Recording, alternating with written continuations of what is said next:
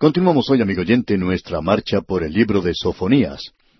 En nuestro programa anterior apenas si pudimos poner nuestros pies en el umbral del segundo capítulo de Sofonías.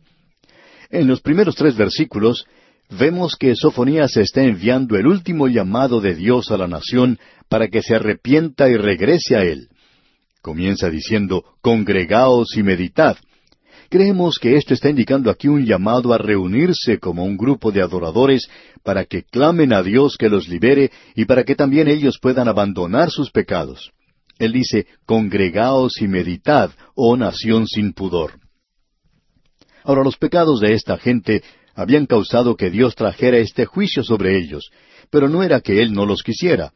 En realidad, el pecado de ellos había alcanzado un nivel bastante bajo, por cierto, y ellos estaban, por así decirlo, muertos a la vergüenza, no tenían ningún sentido del pudor. Ellos no tenían ninguna vergüenza en su comportamiento. Creemos que uno podría decir que ellos no tenían ninguna sensibilidad en cuanto al pecado. Estaban pecando con impunidad. Ellos pecaban abiertamente y en realidad hasta se jactaban de hacerlo. Creemos que nuestra situación en el presente es similar a esta. Hay personas que se admiran cuando decimos que nos encontramos en una situación terrible, y no es que nosotros digamos que ahora estemos en una condición peor que en el pasado, sino que antes la gente pecaba, pero no lo hacía abiertamente, lo hacía a escondidas. El pecado se cometía en un lugar donde nadie podía observarle. No se hacía alarde del pecado en el mundo. La gente no se jactaba de hacerlo como ocurre en el presente, o sea que no era una forma de pecar descarada como ocurre ahora. Ya hemos contado esta historia anteriormente de una joven muchacha, muy hermosa por cierto, que se presentó en un programa de televisión y prácticamente se jactaba de que ella estaba viviendo con un hombre con el cual no se había casado. Y otros que se encontraban en ese programa le felicitaban por el valor de expresar sus ideas y por lo tolerante de las mismas. Nadie le felicitó por la desvergüenza del pecado, porque el pecado ahora se está presentando de una manera muy abierta. No creemos que haya más pecado, sino que ahora se presenta abiertamente. Se pecaba en el pasado, de eso estamos seguros, pero se hacía de una forma más disimulada, más, eh, más discreta de lo que se hace en el presente. Se cometía así, pero había un sentido de tristeza, por así decirlo, por el pecado. Y parece que hemos perdido eso en el presente, amigo oyente. Y ese era el problema con esta nación de la cual nos habla Sofonías. Y aquí en el versículo dos de este capítulo dos dice él, antes que tenga efecto el decreto y el día se pase como el tamo, antes que venga sobre vosotros el furor de la ira de Jehová, antes que el día de la ira de Jehová venga sobre vosotros. El profeta está expresando urgencia aquí. Quería que hicieran esto antes de que Dios comenzara a actuar en juicio, pero cuando uno cruza esa línea y Dios comienza a actuar en juicio, uno descubre que ya es demasiado tarde. Y entonces dice aquí en el versículo tres, Buscad a Jehová todos los humildes de la tierra, los que pusisteis por obra su juicio. Buscad justicia, buscad mansedumbre. Quizás seréis guardados en el día del enojo de Jehová. En aquellos días existía un remanente del pueblo que eran fieles a Dios, de la misma manera en que hoy encontramos un remanente en la iglesia. Sin lugar a dudas, en las iglesias del presente no interesa cuán liberales sean ellas, hay algunos creyentes verdaderos todavía que son miembros de estas iglesias. No sabemos por qué lo son y no vamos a juzgarles nosotros aquí, pero existe un remanente. Y Dios siempre ha tenido un remanente en el mundo. Aparentemente aquí esto está hablando a aquellos que son parte de ese remanente. Ellos deben tener mucho cuidado también con sus vidas. Deben buscar la justicia, buscar la mansedumbre. No tienen que ser llenos de arrogancia y orgullo y un amor propio. Este era uno de los grandes pecados de esa nación. Y ese es el peligro que existe hoy entre los creyentes. Hoy existe el orgullo de la fe y el orgullo de la gracia. Hay algunas personas que se sienten orgullosas por haber sido salvadas por gracia, y ellos piensan que eso es algo de lo que deben jactarse. Es como si ellos fueran algo especial y particular del Dios Todopoderoso. Se jactan de eso. Amigo oyente, nosotros tenemos que reconocer que no podemos gloriarnos en nada. El apóstol Pablo dijo que él mismo no tenía de qué gloriarse. Y amigo oyente, si Pablo no tenía de qué gloriarse, estamos seguros que ninguno de nosotros lo tenemos. Y existe también el peligro en el presente de jactarse o enorgullecerse del hecho de que somos hijos de Dios. Eso nos tiene que llevar a nosotros a la mansedumbre. Aquí él dice, buscad mansedumbre. Quizás seréis guardados en el día del enojo de Jehová.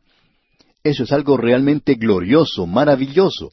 El ser guardados en la hendidura de la roca, el ser cubiertos por sus alas. Los hijos de Dios deben reconocer que aunque ellos no van a pasar a través del período de la gran tribulación, pueden experimentar mucho juicio y muchos problemas de la misma manera en que sucedió con esta gente. Ellos no pasaron por el día grande de Jehová, pero por cierto que pasaron, como nos gusta decir, a través de un pequeño período de tribulación.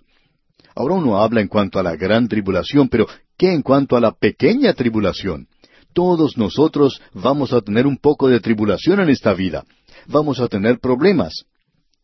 Hace muchos años, una señora que trabajaba ayudando en los oficios domésticos en una casa se quejaba en cuanto a todos sus problemas, y aparentemente ella tenía bastantes. Y la dueña de la casa le dijo, en una manera que la reprendía por su forma de quejarse, le dijo lo siguiente, Cuando el Señor me envía a la tribulación, yo voy a atribular. Y amigo oyente, estamos de acuerdo con esto. Creemos que nosotros debemos atribular. El apóstol Pablo dice que gemimos en nuestros cuerpos, pero eso no quiere decir que nosotros nos encontremos en el período de la gran tribulación. Ahora llegamos aquí a una nueva sección que comienza con el versículo cuatro de este capítulo dos y continúa hasta el versículo ocho del capítulo tres. Y aquí tenemos el juicio de la nación, y esto nos revela que Dios juzga a todas las naciones de la tierra. Amigo oyente, el Dios de la Biblia no es una deidad local nada más. No es algo que uno coloque en un estante, no es algo local o nacional. Quizá ese haya sido uno de los errores o de los peligros cometidos por la raza blanca en su intento de tratar de cristianizar a la gente.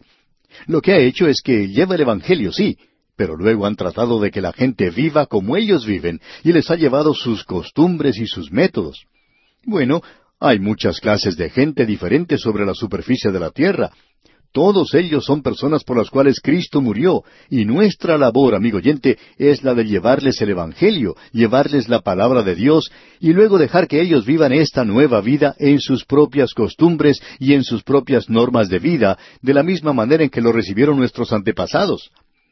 Quizá algunos de nuestros antepasados eran paganos, que comían la carne cruda y vivían en una cueva, pero el Evangelio hizo mucho por ellos, sin que los misioneros primitivos trataran de hacer que esta gente cambiara de su forma de vivir.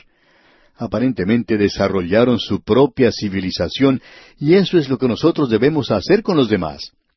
El Dios de la Biblia es el Dios de este universo, es el creador de la humanidad y del universo y es el redentor de la humanidad. Notemos ahora que Él va a juzgar a estas naciones y no solo a su propio pueblo. Él juzga a otras naciones por su pecado. Dios ha establecido ciertas normas que son para todo el mundo. Han sido escritas en los diez mandamientos. Dios se las dio a Moisés porque todas las naciones tienen un sentido de lo bueno y de lo malo. Y quizá varían en lo que es bueno y lo que es malo, como cuenta cierto misionero que vivió entre una tribu de cazadores de cabezas, personas que eran caníbales.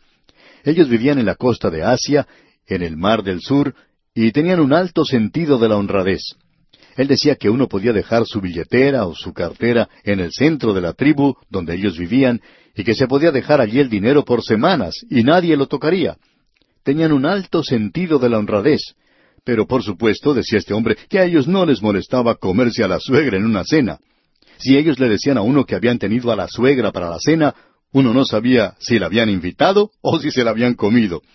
Pero de todos modos tenían un nivel bastante alto de honradez. Y eso es algo, amigo oyente, que usted y yo no experimentamos en nuestros días. Si usted dejara su cartera, su billetera, por solo un instante, desaparece. Cierta señora contaba que una vez que estaba de compras, puso su bolso sobre una mesa, se dio vuelta para ver algo, y cuando volvió a buscar su bolso ya había desaparecido. No había pasado ni un minuto y ni siquiera quedó el rastro del bolso. Amigo oyente, Dios le ha dado a las naciones ciertas normas y usted puede encontrar esto en todas las naciones del mundo. No hubiera ninguna nación civilizada si no reconociera eso. Cuando esta gente se aparta del Dios vivo y verdadero, entonces se hunden en la peor clase de paganismo que puede existir. y llegan al punto donde Dios los tiene que abandonar, como hemos visto ya.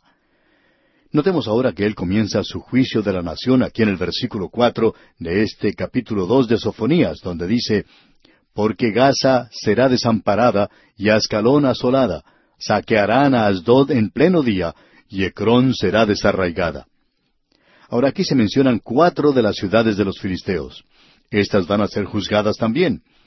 Ahora alguien quizá diga, ¿por qué no se menciona a Gad, ya que es un lugar tan prominente? Bueno, en esta época, Gad estaba bajo el control del reino del sur, pero estas otras cuatro ciudades, Gaza, Ascalón, Asdod y Ecrón, van a ser juzgadas. Él dice que serán desamparadas y Ascalón asolada. Gaza será desamparada y Ascalón asolada. Es interesante esto, ya que dice que Gaza será desamparada, y lo es en el día de hoy. Y Ascalón es una zona desolada. Existe un lugar, Ascalón, hoy, pero no está sobre las ruinas del antiguo Ascalón. La antigua Ascalón se encuentra en la costa. Allí están las ruinas del templo de Dagón.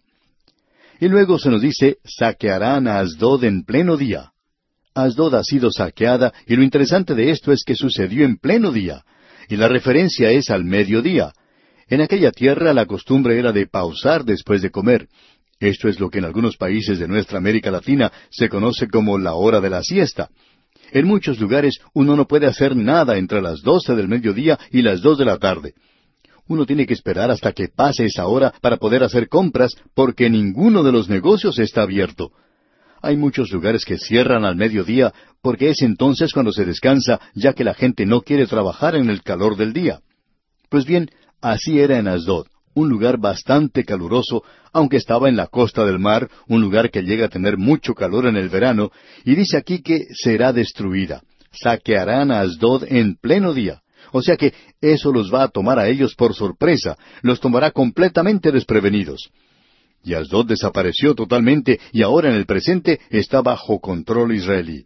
Los israelíes han construido edificios de apartamentos en esa zona.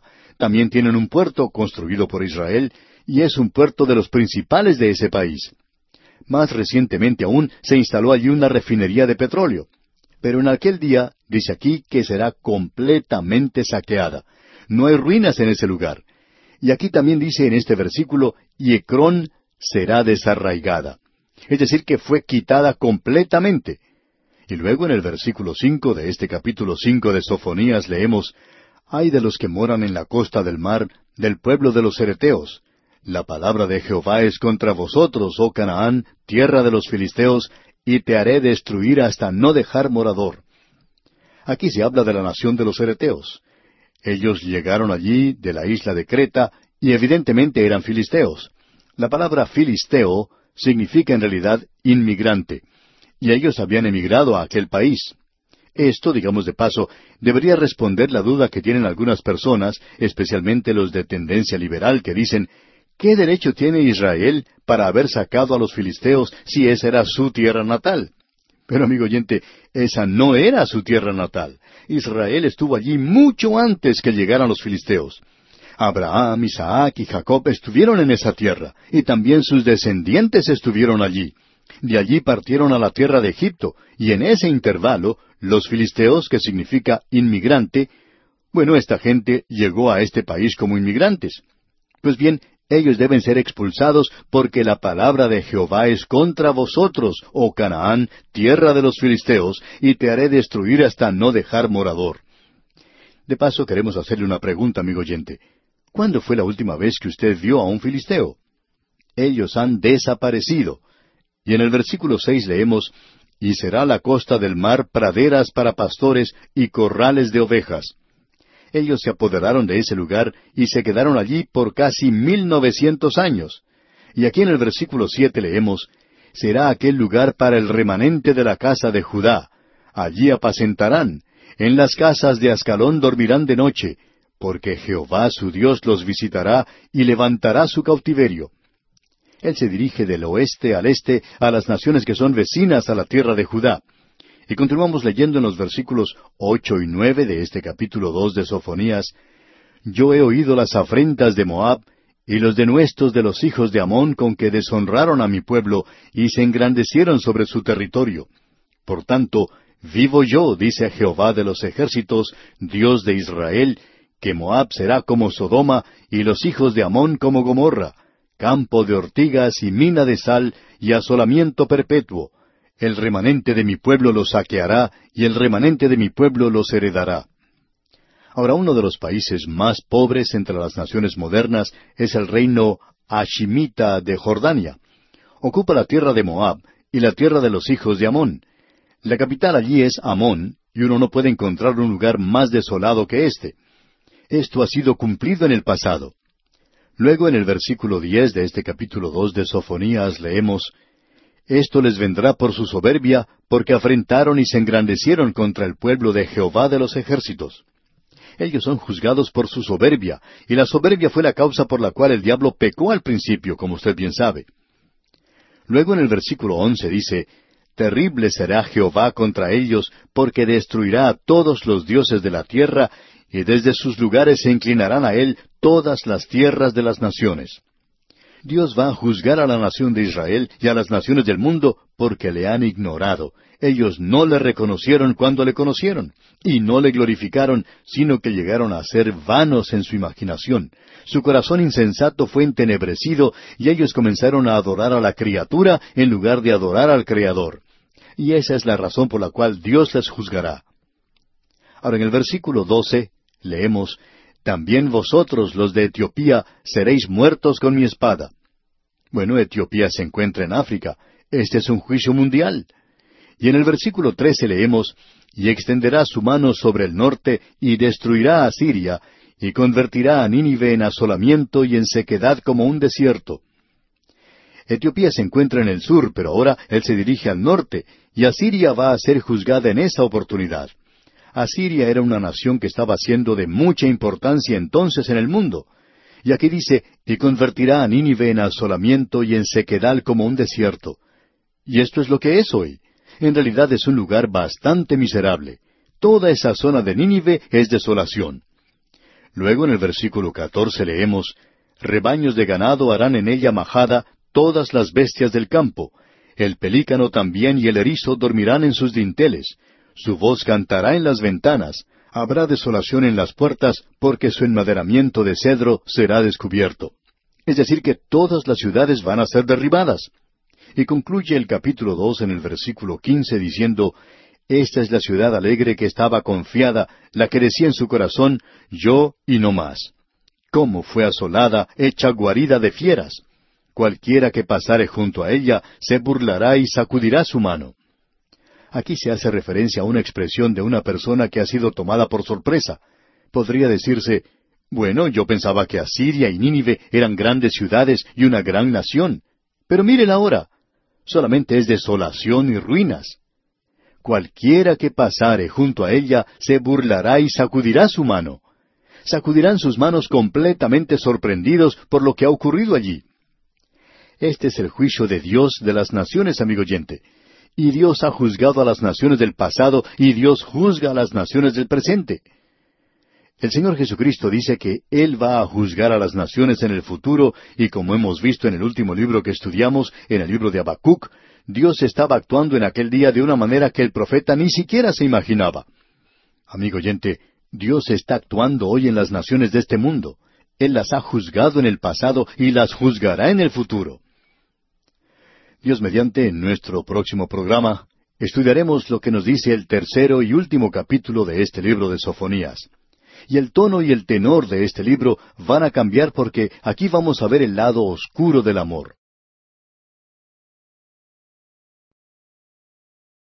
Llegamos hoy, amigo oyente, al último capítulo del libro de Sofonías, el capítulo tres. Y los primeros ocho versículos tratan con el juicio de la nación de Israel. Suponemos que muchos de nuestros oyentes tendrán ya cansancio de escuchar a Sofonías hablando de juicio severo, extremo, un juicio áspero de Dios sobre su propio pueblo. Este es probablemente el lenguaje más duro que uno pueda encontrar en las Escrituras. Y estos primeros ocho versículos del capítulo tres de Sofonías pueden ser quizá los más duros hasta cuando uno aprecia lo que el Señor Jesucristo dijo. Y si usted quiere comparar esto, puede leer el capítulo 21 del Evangelio según San Mateo en conexión con este capítulo que estamos tratando. y usted podrá apreciar que el Señor aún sobrepasó a Sofonías en el lenguaje de juicio tan extremo que él utilizó. Podríamos decir que es algo realmente espeluznante. Ahora el profeta Sofonías regresa aquí a la ciudad de Jerusalén hablando del juicio. Vimos que en el capítulo dos el juicio de Dios era algo mundial que se extendía a través de todo el globo y eso incluía a cada nación en la superficie de la tierra.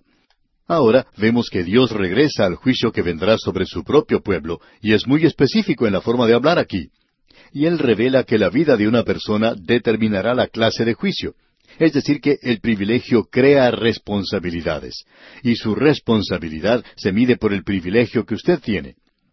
Usted nos habrá escuchado decir en programas anteriores que preferiríamos ser un otentote viviendo en algún rincón del África que el pertenecer a una iglesia donde se estudie la Biblia y donde se escuche siempre hablar del Evangelio y no hacer nada en cuanto a eso. No queremos argumentar aquí en cuanto a los otentotes en el África o en cualquier otra parte, aunque tenemos ciertas creencias, ciertas convicciones en cuanto a esto. Pero no es de eso que estamos hablando aquí ahora. Lo que sí sabemos es que Dios hará algo con una persona de privilegio que ha tenido la oportunidad de escuchar la palabra de Dios y le está dando la espalda a esto. Prestemos atención entonces al lenguaje tan extremo que se utiliza aquí, porque no existe ninguna otra parte donde veamos algo más duro de lo que vamos a leer aquí, expresado por el profeta Sofonías. Y es el juicio sobre Jerusalén. El juicio es en proporción a su privilegio. Y los versículos uno y dos de este capítulo tres de Sofonías nos dicen Ay de la ciudad rebelde y contaminada y opresora. No escuchó la voz, ni recibió la corrección, no confió en Jehová, no se acercó a su Dios.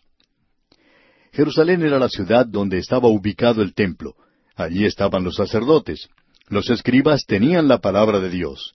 Los sabios vinieron del oriente y esta gente no tuvo ninguna dificultad en decirles dónde iban a ser el Mesías. Lo que ocurre es que ellos no tenían ningún interés en ver o en revisar lo que los sabios estaban diciendo para comprobar si tenían alguna información válida. Ellos conocían la letra de la ley, pero eso era todo lo que conocían. Ellos no conocían la función del libro y estaban muy lejos de él. Ahora, la condenación de Dios es en base a esto. Él dice que la ciudad es contaminada y opresora. Podemos darnos cuenta que el asunto de la contaminación no es algo nuevo de nuestra propia época. Pero la contaminación aquí no es algo físico. La contaminación no es algo fuera del hombre, sino que es algo dentro del hombre. Lo que está causando la contaminación afuera es que el hombre está ya contaminado por dentro. Delante de Dios, Él no se presenta correctamente, sino como algo inmundo. Cuando un hombre arregla las cosas con Dios, no va a ir a arrojar su basura a la propiedad de otra persona. Él no va a ir a arrojar la inmundicia a las aguas cristalinas de algún río. Si usted quiere saber quién es el que está contaminando esta tierra en la cual usted y yo vivimos, amigo oyente, podemos decirle que son los impíos, los ateos los que lo están haciendo. En cierta ocasión, en una gran ciudad, hubo una gran concentración de jóvenes desadaptados. Se habían congregado para una reunión de protesta, ¿Sabe usted contra qué protestaban? Contra la contaminación ambiental. Estaban censurando la contaminación de las grandes fábricas con sus chimeneas, con toda la inmundicia que se arroja al aire y con todos los desperdicios que salen de las grandes fábricas. Y hablando honradamente, amigo oyente, debemos decir que estamos de acuerdo con ellos. Eso es algo realmente terrible. Pero lo interesante de todo esto es que después de la reunión de protesta de esta gente, la municipalidad la comisión de aseo de la ciudad tuvo que enviar a muchas personas, las cuales tuvieron mucho trabajo y tuvieron que gastar mucho dinero para limpiar ese campo que los que habían protestado contra la contaminación habían contaminado. Ellos habían contaminado ese lugar mucho más de lo que estaba antes. Amigo oyente, es que la contaminación está dentro de uno. Y cuando usted no tiene a Dios, cuando anda mal con Dios, por cierto que usted va a contaminar esta tierra. El hombre está arruinando la tierra en la cual vivimos. Esta condenación que tenemos aquí de parte de Dios es en realidad contra la ciudad de Jerusalén. Esa era una ciudad privilegiada, era una ciudad que tenía una oportunidad gloriosa, maravillosa, pero también es un cuadro de la ciudad y un cuadro de la humanidad. Ese fue el veredicto del apóstol Pablo en su epístola a los Romanos capítulo tres, versículo dieciséis, donde dice, Quebranto y desventura hay en sus caminos. ¡Qué cuadro de la humanidad, amigo oyente! La humanidad siempre ha dejado gran cantidad de basura donde quiera que haya existido sobre esta tierra. Ahora, ¿por qué señaló o seleccionó Dios a esta tierra? Esta ciudad era una ciudad privilegiada. Esta ciudad tenía el templo de Dios, tenía la palabra de Dios, y por tanto su juicio será más duro, más severo que el de cualquier otra ciudad. Él no solo la llama una ciudad rebelde y contaminada, sino que la llama una ciudad opresora. Bueno, es una ciudad opresora porque no tuvo en cuenta los derechos de los demás, especialmente de los pobres. Ni siquiera los consideró. Era una ciudad que oprimía a los pobres. Ahora esto es algo que creemos que es tan hipócrita en muchos gobiernos. No estamos hablando aquí de política ni de ningún partido político. Esto es cierto de cualquier partido político que esté en el gobierno. Estos senadores y representantes constantemente están proponiendo algunos programas para ayudar a los pobres. Lo interesante de todo esto es que siempre se trata de algún senador rico que está haciendo esto. Algún político rico que tiene un plan para ayudar a los pobres. Bueno, para comenzar, esta gente ni siquiera sabe cómo nos sentimos nosotros los pobres. No conocen de las dificultades por las que nosotros tenemos que pasar. Estos hombres nunca han experimentado en carne propia la pobreza. Así es que este no es un plan para ayudar al pobre. Ayuda a algún burócrata nada más, pero no ayuda a los pobres. Hasta ahora los pobres no han recibido ayuda y no creemos que lleguen a recibirla de parte de ninguno de estos planes que presentan los hombres porque la mayoría reconoce hoy que es necesario cobrar impuestos a la clase media para llevar a cabo cualquier programa. Hablando honradamente, amigo oyente, nos gustaría salir de la clase media, bien sea subir o bajar, cualquiera de las dos, porque la clase media es la que hace posible que la clase alta tome nuestro dinero y ayude a las clases pobres. Así es que nos gustaría cambiar a una de las otras clases porque será mucho más cómodo para nosotros allí. Dios pues dijo que Él iba a juzgar a esta ciudad por eso, y Él no ha concluido todavía, sino que niega con toda claridad los demás puntos. Por ejemplo, continúa diciendo, no escuchó la voz, o sea que era desobediente a Dios. Es decir, que esta ciudad había escuchado la voz de Dios, pero había sido desobediente a Él. Luego dice, ni recibió la corrección. Dios había enviado un juicio, Ciento ochenta y cinco mil asirios alrededor del muro de Jerusalén produjeron un miedo espantoso en esta gente. Ellos estaban completamente aterrorizados. Y uno pensaría que habrían aprendido su lección y que dirían, bueno, hemos sido juzgados parcialmente. Dios permitió que el juicio pasara y ahora nos volveremos a Dios. Pero no lo hicieron, amigo oyente. Y podemos pensar en el presente donde hay muchos creyentes que sufren y nunca aprenden por qué Dios permite eso. Él no permite que nada suceda a los suyos, a no ser que haya un propósito definido detrás de eso. Así es que esta ciudad, como muchos de nosotros, no aceptó o no recibió la corrección, no aprendió la lección, no confió en Jehová, no confió en Él para nada. Buscaba otra cosa. Cuando Israel celebró su vigésimo aniversario, se publicó este lema, La ciencia traerá paz a esta tierra. Bueno, amigo oyente, la Biblia dice que el Mesías es el príncipe de paz, y Él es el único. Pero ellos no confían en Él, ellos confían en la ciencia. Y después de celebrar ese aniversario, Israel tuvo grandes problemas. La ciencia no trajo la paz a esa tierra, y tampoco la hemos traído nosotros, amigo oyente. Luego, dice Dios, no confió en Jehová, no se acercó a su Dios. Los hombres hoy no están corriendo hacia Dios, por el contrario, se están alejando de Él, apartándose de Él, corriendo tan rápido como les es posible. Qué cuadro el que tenemos aquí de esta ciudad, amigo oyente. Y Él no ha concluido todavía.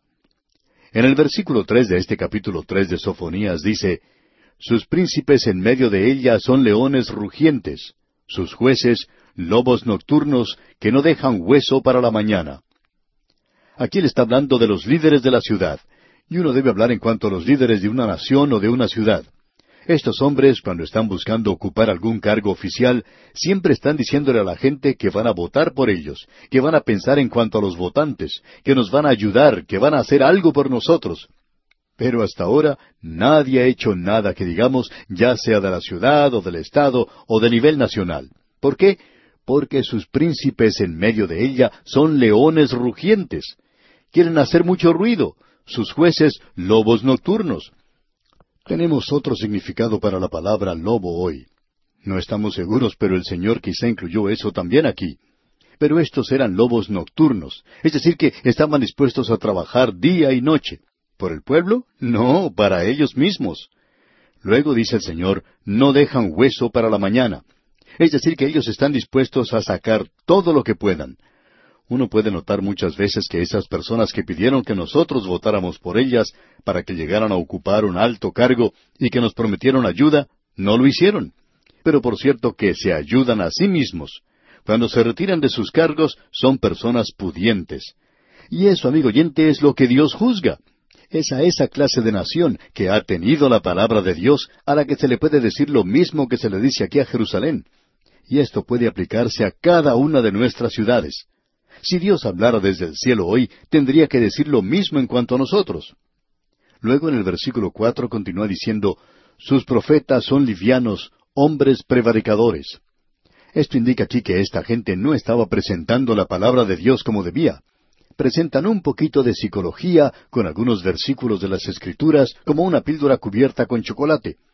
Y eso es lo que ellos estaban publicando. Ellos no hablan mucho en cuanto al juicio y que los pecadores deben ir a Cristo. Y el Señor dice aquí, sus profetas son livianos, hombres prevaricadores. O sea que son chantajistas, estafadores religiosos. Nuevamente queremos sugerir que usted lea el capítulo 23 del Evangelio según San Mateo para ver si Dios ha cambiado. El Señor Jesucristo denunció a los líderes religiosos allí y continúa diciendo aquí en el versículo cuatro, sus sacerdotes contaminaron el santuario. Esto es algo realmente terrible. Y ellos no solamente contaminaron el santuario, sino que hicieron que el mundo de afuera perdiera el respeto por aquello que era sagrado. La forma de vivir que ellos tenían trajo esto sobre el santuario. Ahora esto tuvo lugar en los días de Samuel, cuando Elí era sacerdote y Samuel se crió allí. Los hombres ya no tenían ningún respeto por la religión. Hay muchas personas que están censurando el hecho de que la iglesia ha perdido su influencia. Bueno, amigo oyente, nosotros censuramos eso. Pero hablando honradamente, no creemos que la Iglesia merezca el respeto del mundo de afuera cuando nosotros no podemos presentar o no presentamos ante el mundo una Iglesia que es santa, una Iglesia que está viviendo para Dios. Ahora notemos lo que sigue diciendo el profeta aquí en la parte final del versículo cuatro. Falsearon la ley. Es decir, que ellos no la interpretaron. En realidad lo que ellos hicieron es falsearla al dejar de enseñar la palabra de Dios y la ley aquí indica toda la palabra de Dios. Luego en el versículo cinco de este capítulo tres de Sofonías leemos Jehová en medio de ella es justo, no hará iniquidad. De mañana sacará a luz su juicio, nunca faltará, pero el perverso no conoce la vergüenza. Dios no va a hacer el mal.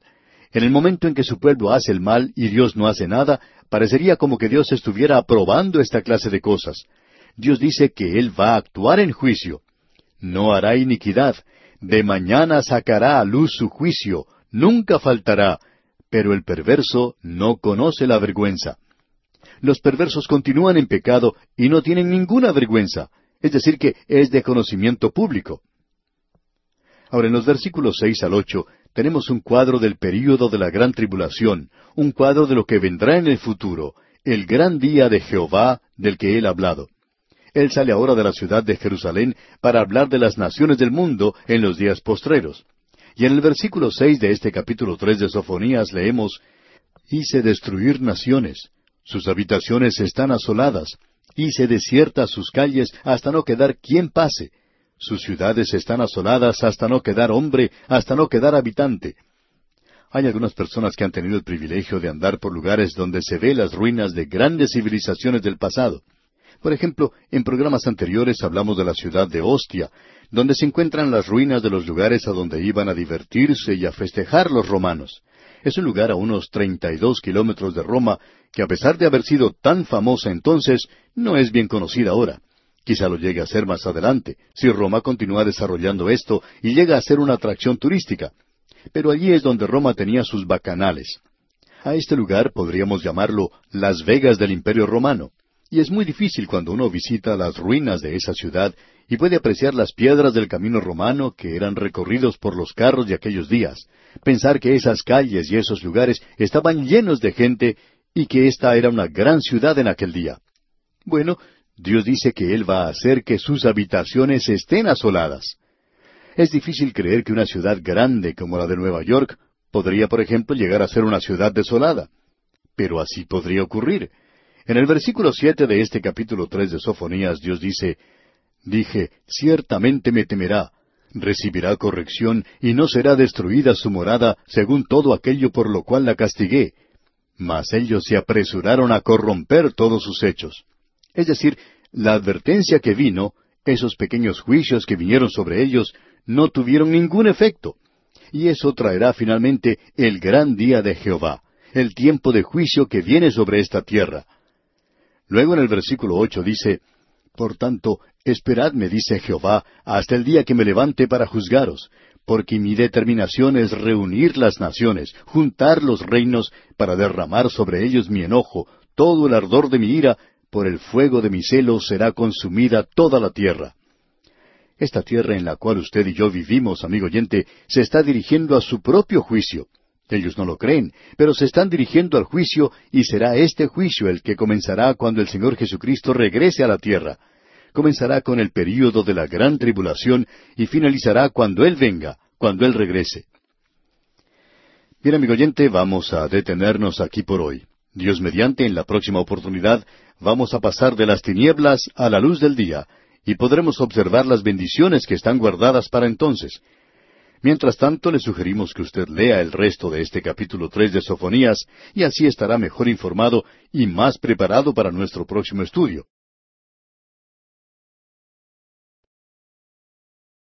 Continuamos hoy, amigo oyente, recorriendo este libro de Sofonías. Y estamos ahora en el capítulo tres y la tormenta ya ha pasado en lo que a este libro se refiere. Este pequeño libro comienza con unos presentimientos terribles. Principia con un retumbar de juicios que son inquietantes y siniestros. En nuestro programa anterior observamos los primeros versículos de este capítulo tres y allí pudimos apreciar el juicio de la ciudad de Jerusalén. Y era algo realmente aterrador de ver.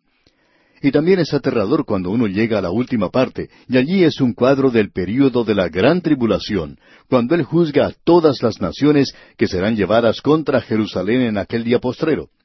Así es que, en realidad, tenemos aquí dos clases de juicio. El juicio de Dios de su propio pueblo, y eso siempre es un castigo, porque el Señor al que ama, disciplina. Y luego Dios debe juzgar al mundo incrédulo, y ese es el cuadro que tenemos ante nosotros en este pequeño libro.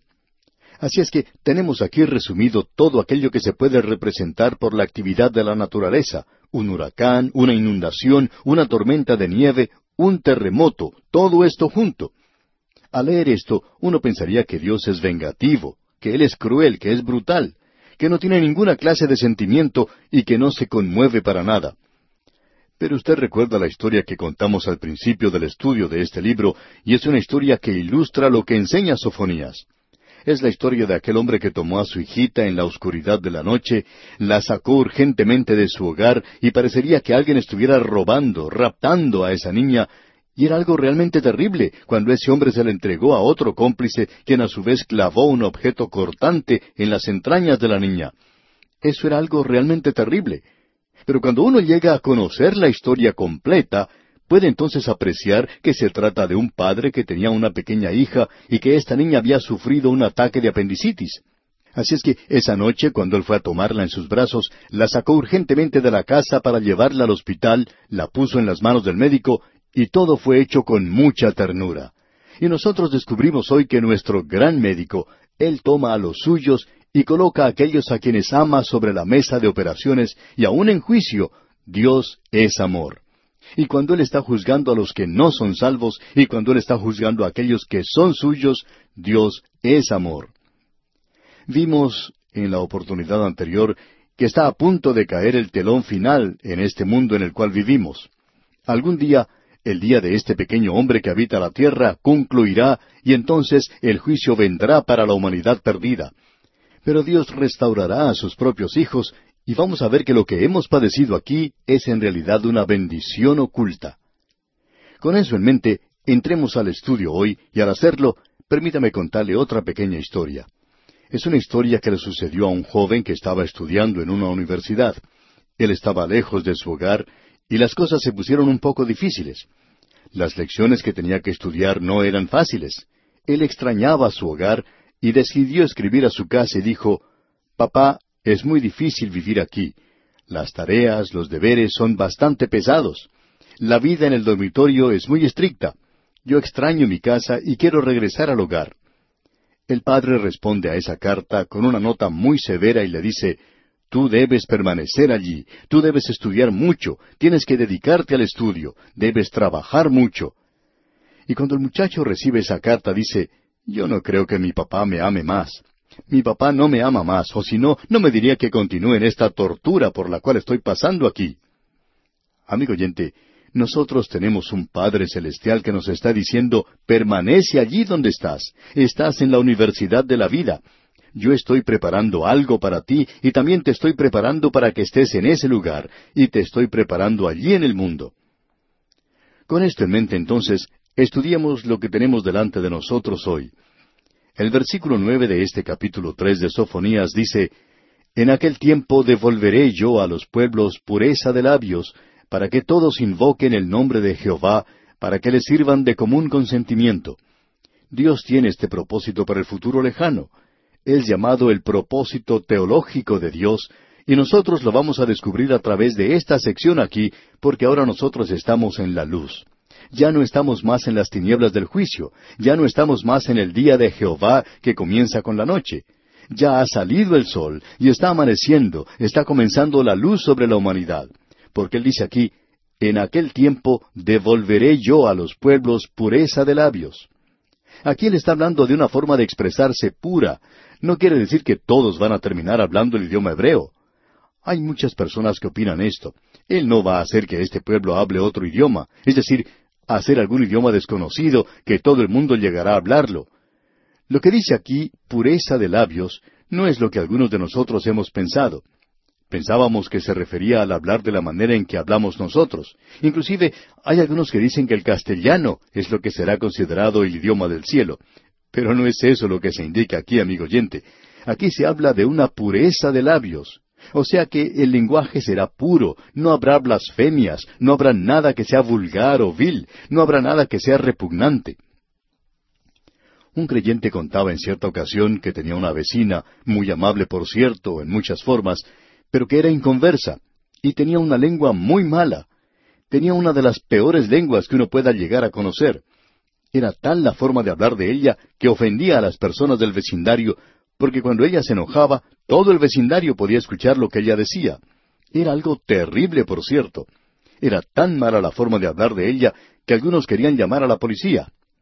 Bueno, amigo oyente, en el cielo no hablará nadie de esa manera, porque allí va a ser exactamente lo que se indica aquí, que la gente va a tener pureza de labios, habrá pureza de pensamiento, de acción y de palabra. Eso es lo que se menciona aquí y no habrá allí rebelión contra Dios en aquel día. Será un cielo, y allí va a ser un buen vecindario para vivir, va a ser algo verdaderamente glorioso. Usted va a tener unos vecinos muy buenos allá arriba, se lo aseguramos. Y ahora en el versículo diez de este capítulo tres de Sofonías leemos De la región más allá de los ríos de Etiopía me suplicarán, la hija de mis esparcidos traerá mi ofrenda. Este versículo de las Escrituras ha sido traducido e interpretado de muchas maneras, y hay muchos que interpretan aquí como que el arca se encuentra en Etiopía y que será llevada a Jerusalén en esa oportunidad.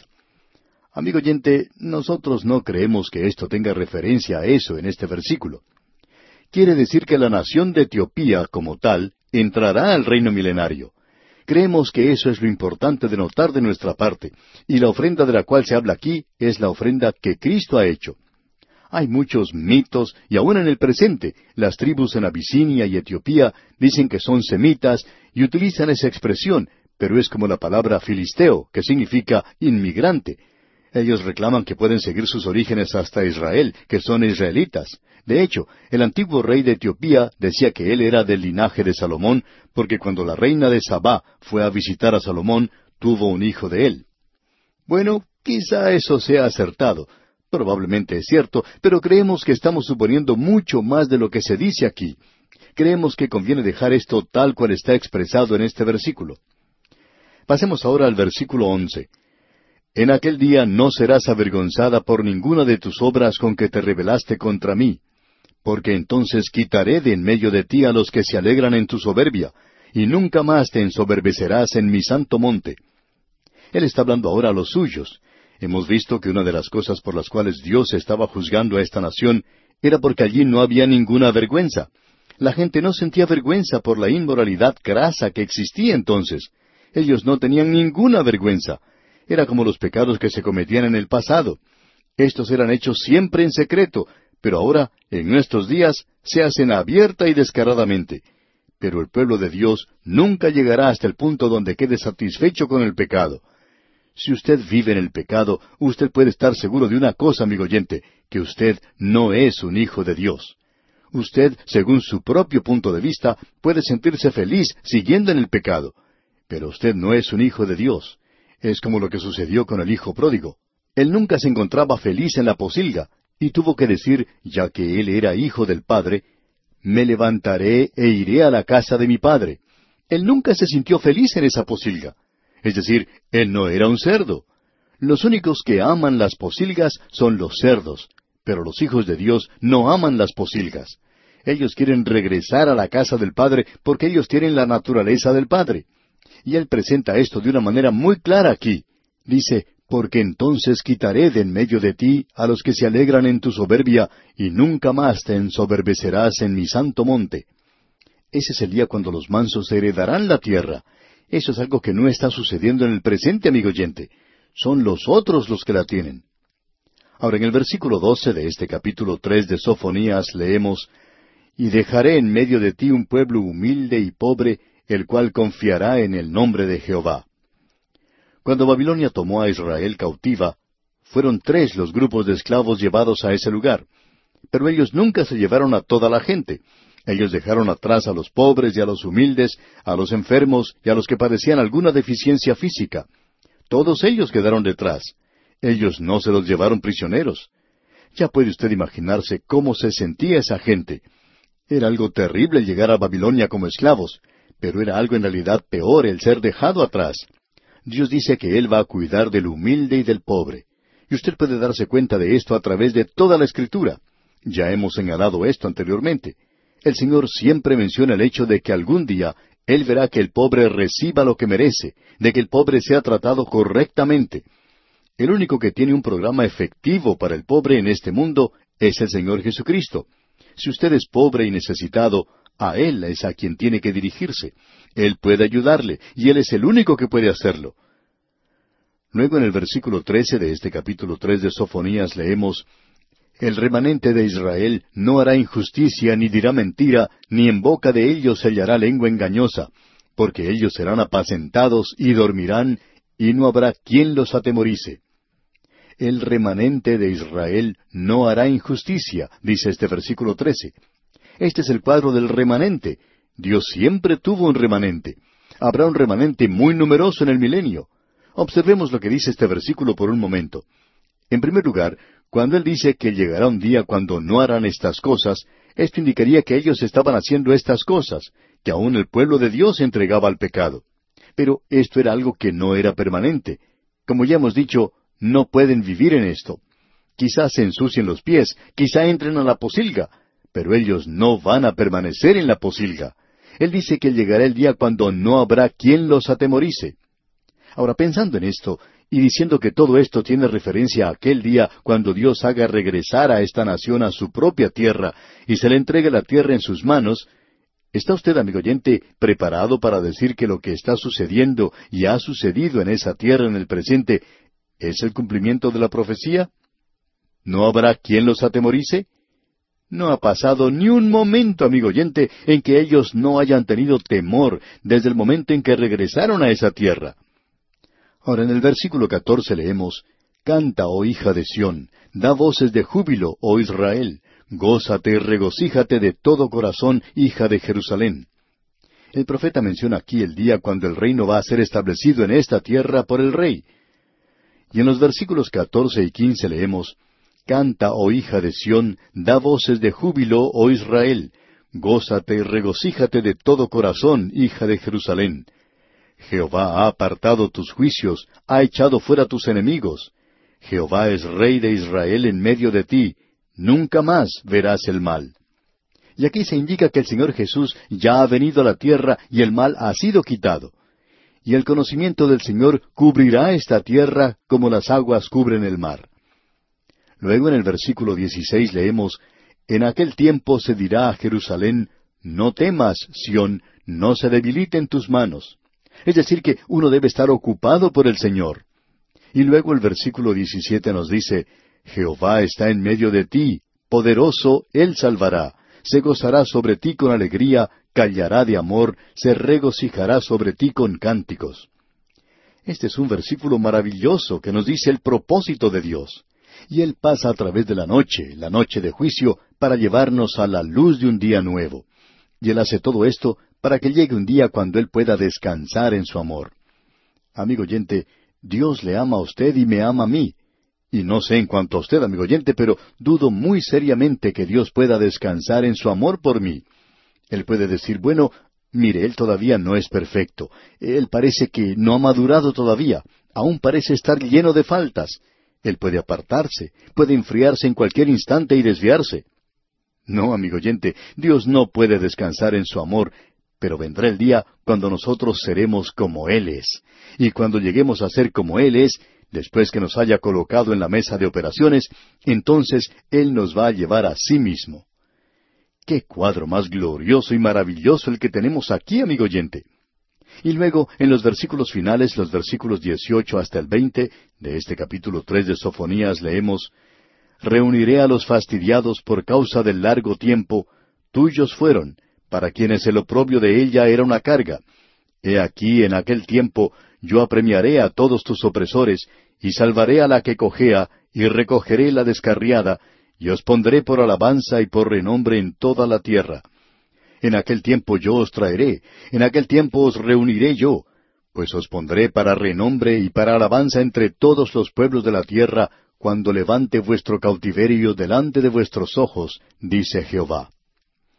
Ah, amigo oyente, este es el día de la luz. Y será un día glorioso para la nación de Israel. También va a ser un día glorioso para la iglesia, porque Dios nos está haciendo pasar a nosotros hoy a través del crisol. Nos está haciendo pasar a través de las pruebas. Y creemos que las cosas gloriosas del cielo no van a ser las calles de oro, no van a ser las puertas de perlas, no será el hecho de que Él va a quitar toda lágrima.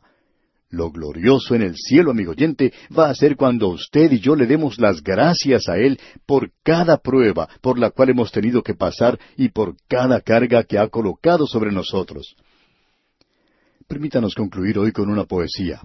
Dice, De la mina de las tinieblas, de la humedad y del moho, del crisol del fuego, sale cada grano de oro, aplastado en átomos y comprimidos, hasta el polvo más humilde, sin ningún corazón que se compadezca, sin ninguna mano en que confiar, fundido y martillado y golpeado, ¿es que nunca va a ser terminado?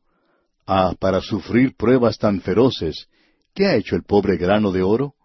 Ah, sería misericordioso dejarlo entre la humedad y el moho.